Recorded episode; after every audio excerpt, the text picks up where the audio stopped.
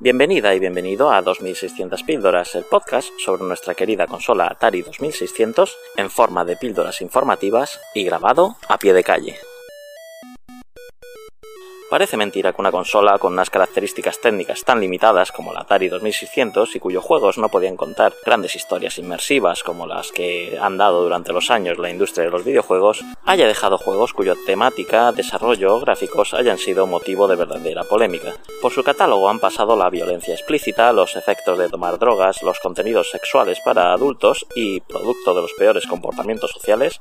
incluso los delitos sexuales. No te puedes perder el programa de hoy porque desgranaré cada juego que se ha ido de madre en la Atari 2600. Todo ello mientras caminamos tranquilamente por la calle. Acompáñame en un paseo por la nostalgia. Soy Raúl Pacman, quédate conmigo si lo quieres saber todo sobre los juegos más controvertidos de nuestra consola.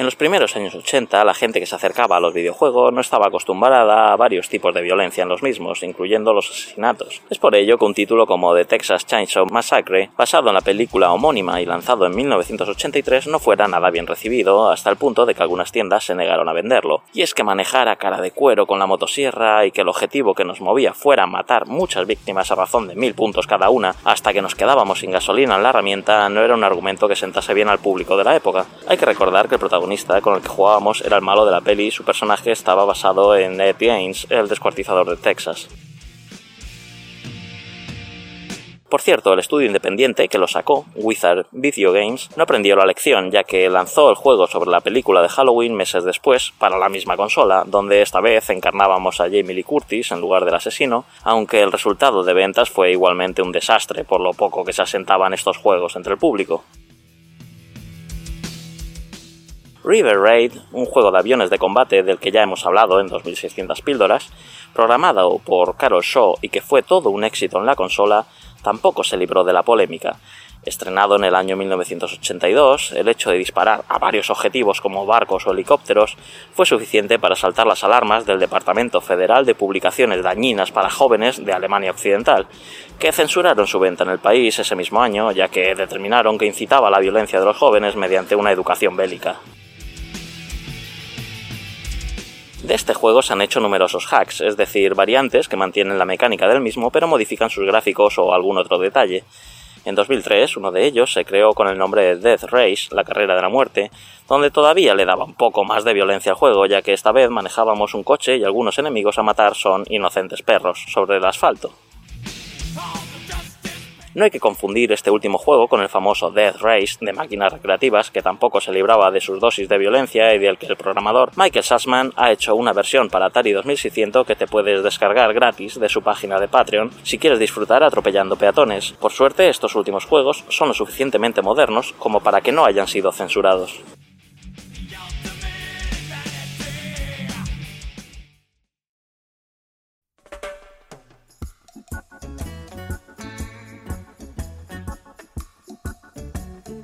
Pero si ha habido otro tema motivo de controversia en Atari, sin duda han sido las drogas. Recordamos que Nolan Bushnell, cofundador de Atari, es una figura importante en la industria de los videojuegos, y es por eso que en 2018 iba a recibir uno de los premios más importantes que otorga la GDC, Game Developers Conference. Pero esto no ocurrió finalmente, ya que tras el anuncio del galardón, una ofensiva montada en redes sociales se encargó de revertir la decisión de la GDC, donde pesó y mucho el pasado de Bushnell. En su cuenta de Twitter, la GDC dijo que a quien se premie debería reflejar los valores de la industria de juegos actual, por lo que dedicaron el premio a otros pioneros del pasado, y el pasado de Bushnell, ligado a varios comportamientos indeseables, no era compatible con ello. Ante esto, Basnell también se pronunció aceptando la decisión tomada por la GDC y dijo que si el no recibir el premio es el precio que debe de pagar con el fin de que toda la industria sea más sensible ante estas situaciones, lo aplaude. Del mismo modo, también se disculpó con quien hubo sido afectado por sus conductas inapropiadas en los tiempos en que estuvo a cargo de Atari, Porque claro, hablamos de conductas como emborracharse en un jacuzzi en las oficinas o realizar juntas de consejeros de Atari en una ducha. También se recuerda en un informe del portal de videojuegos Kotaku que, pese a que en la compañía hubo una contratación de mujeres mayor que la habitual de las empresas de la época, en respuesta al empoderamiento surgido por la segunda ola del feminismo en los años 70, también es cierto que algunas de ellas, como la diseñadora gráfica Evelyn Seto, comentaron que las situaciones de acoso allí eran habituales, o las vejaciones a una empleada llamada Darlene, de la que se mofó por su estrecha cintura hasta el punto de poner su nombre al primer prototipo de Pong. También las drogas, sobre todo, eran una constante en Atari, hablándose por aquellos días que el olor de las mismas abarcaban varias manzanas alrededor de su sede, y que incluso el conocido creador de ET, Howard Scott Warshaw, dice que llevó en su primer día un porro para no desentonar. Sea como fuere, toda esta puesta en contexto sirve para entender que ese ambiente desenfrenado, obsceno y salpicado de drogas propició, según la cultura popular, que algunos de los juegos de Atari se crearan, al menos en parte, bajo la influencia de estupefacientes. Algunos de estos juegos que han despertado susceptibilidades sobre su inspiración a través de las drogas son Millipede, secuela de Centipede, por elegir llenarlo todo de setas de variedad alucinógenas, según dicen las malas lenguas, Just, por aquello de la ocurrencia de realizar justas montando en avestruces o cigüeñas voladoras, Demos to Diamonds, donde ese diseño de extraños demonios que se transforman en diamantes al dispararles ha dado que hablar, Crystal Castles, donde el esperpéntico argumento incluye que un osito huya de árboles que bailan o brujas, el extraño juego de naves Tempest, donde la nuestra tiene forma de garra y se supone que el juego es fruto de un sueño, aunque hay gente que le parece que es más bien fruto de un viaje, o el mismísimo Pac-Man, al que se ha relacionado con la toma de pastillas, aunque es cierto que puede ser una teoría cogida con pinzas. En cambio, hay un par de juegos que parece que claramente se inspiraron en las drogas. Uno de ellos es el laberinto con toque tridimensional Tunnel Runner, ya que en la sexta edición de la guía del coleccionista de Digital Press lo relaciona directamente en sus tonos de color con los efectos del LSD. El otro es Acid Drop, un juego tardío de la consola vendido en 1992 con una mecánica de caída de bloques muy similar al Columns y donde cada 10.000 puntos cae un bloque de ácido como droga que borra tres columnas y que no importó reconocer su plana inspiración.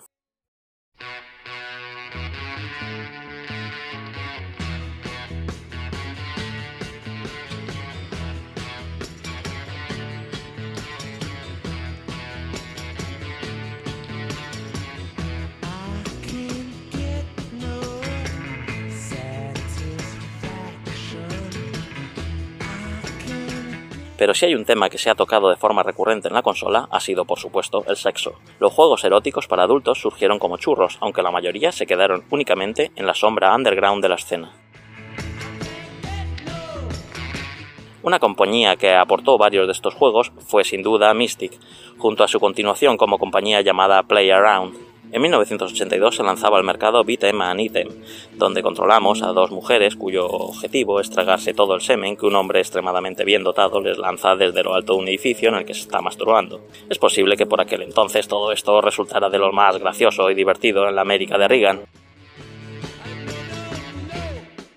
hubo algunas protestas por el contenido adulto de un programa diseñado para un sistema de videojuegos supuestamente para niños. Atari se planteó hacer algo al respecto, pero al final no movió un dedo para limitar la distribución del título, ni falta que hizo, ya que las ventas fueron ínfimas debido sobre todo a la pobre calidad del juego. Otro de sus juegos fue Bachelor Party, un arcanoid en orientación horizontal donde la pelota era un hombre desnudo y los bloques a romper eran mujeres desnudas. El objeto que manejamos para hacer rebotar al hombre es un recipiente de algo que llamaron Spanish Fly y que al parecer era algo afrodisíaco. El detalle del pene del hombre que se encoge o estira al ritmo de los movimientos es bastante curioso. Realmente el juego se supone que va de la última noche de un hombre soltero en una habitación llena de mujeres desnudas. Si ellos lo dicen. Aunque el juego era bastante malo, no se cortaron en hacer una continuación llamada Bachelorette Party, donde esta vez era una mujer la que rebotaba contra hombres desnudos, cambiando el sentido en el que se producen los rebotes por la pantalla. La jugabilidad, por supuesto, era igual de cutre. Otros juegos de la compañía fueron Burning Desire, donde debes rescatar desnudo a tu novia para que se agarre a tu pene, pudiendo huir de unos indígenas que la quieren quemar, Gigolo, en el que asumimos el papel de una mujer que consigue dinero para tener sexo con exconvictos, y Night of the Town, juego en el que seremos un caballero desnudo que quiere construir un puente para liberar a una princesa desnuda de una torre y acostarse con ella, todos ellos de una calidad más que mala.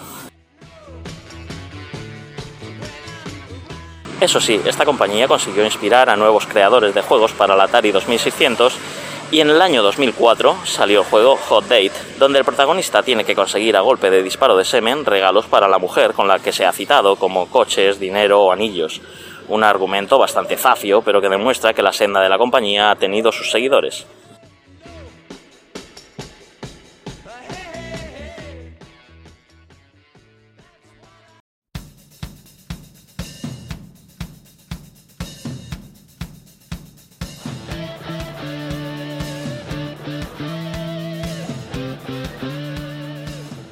Si te preguntas cuándo voy a hablar del juego de la India desnuda, no te preocupes porque ha llegado el momento, dado que nos queda reseñar esos juegos que patinaron demasiado y que, más que hablar de sexo, empezaron a hablar de violaciones. Antes del famoso juego hay que acordarse de un videojuego llamado Gotcha, que no conoce mucha gente.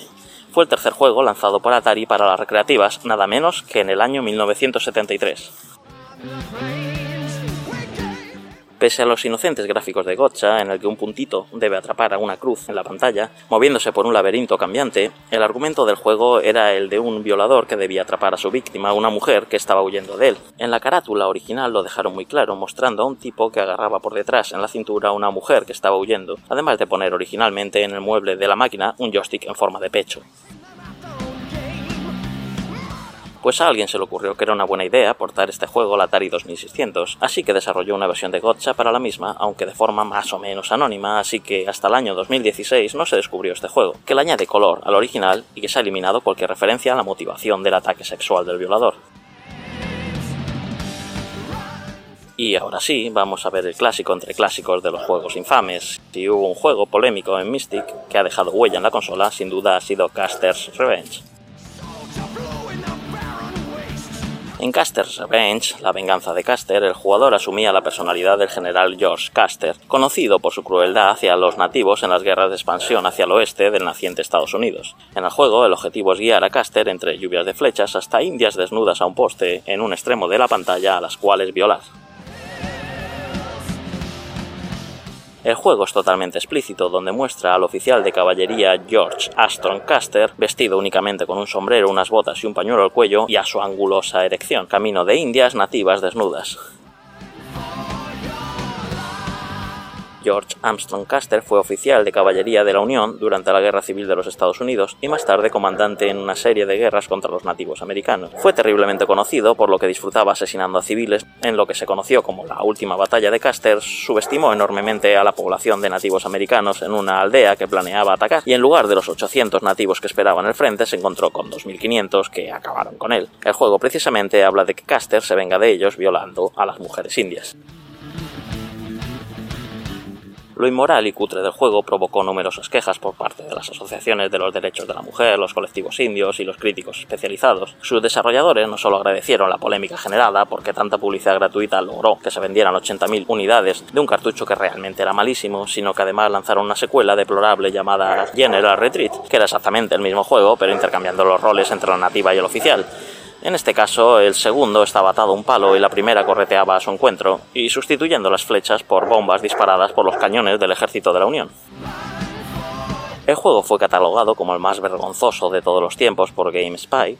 como el tercer peor juego de todos los tiempos por PC World y Game Trailers y el noveno peor juego por Sim Baby en Electronic Game Monthly. El medio Game Radar criticó la representación de mujeres y calificó al juego de no tener personalidad ni motivaciones, solo un cuerpo asquerosamente desproporcionado y moral vaga. Qué raro, no sabemos por qué. En 2008, el profesor Tom Keenan de la Universidad de Calgary citó el horrible juego de Caster Revenge 26 años después de su lanzamiento en un artículo de opinión sobre los problemas actuales de violencia en los videojuegos para el Calgary Herald. Ese mismo año, el juego fue reconocido por la edición australiana de PC Magazine como uno de los peores juegos jamás realizados. De este juego hubo rumores de que se publicaría una secuela del videojuego llamada Caster's Return. Supuestamente era el mismo videojuego, pero ambientada en México. Esta versión nunca llegó a publicarse. Nunca sabremos si la compañía finalmente decidió quedarse a un lado o es que hubo algún problema de desarrollo. Y hasta aquí el 2600 píldoras de hoy. Recuerda seguirme en la plataforma iBox, tanto en el canal de 2600 píldoras como en el de la Chus, donde se publican este y otro montón de podcasts que seguro que te interesan. Me encantaría que, además de decirme qué te ha parecido el programa, me comentases si has jugado alguno de estos juegos o si conoces algún otro del Atari 2600 que creara revuelo. Te agradeceré todos los me gusta o comentarios que me quieras dejar, algo que animará que este proyecto de divulgación siga adelante. Saludos y nos vemos jugando.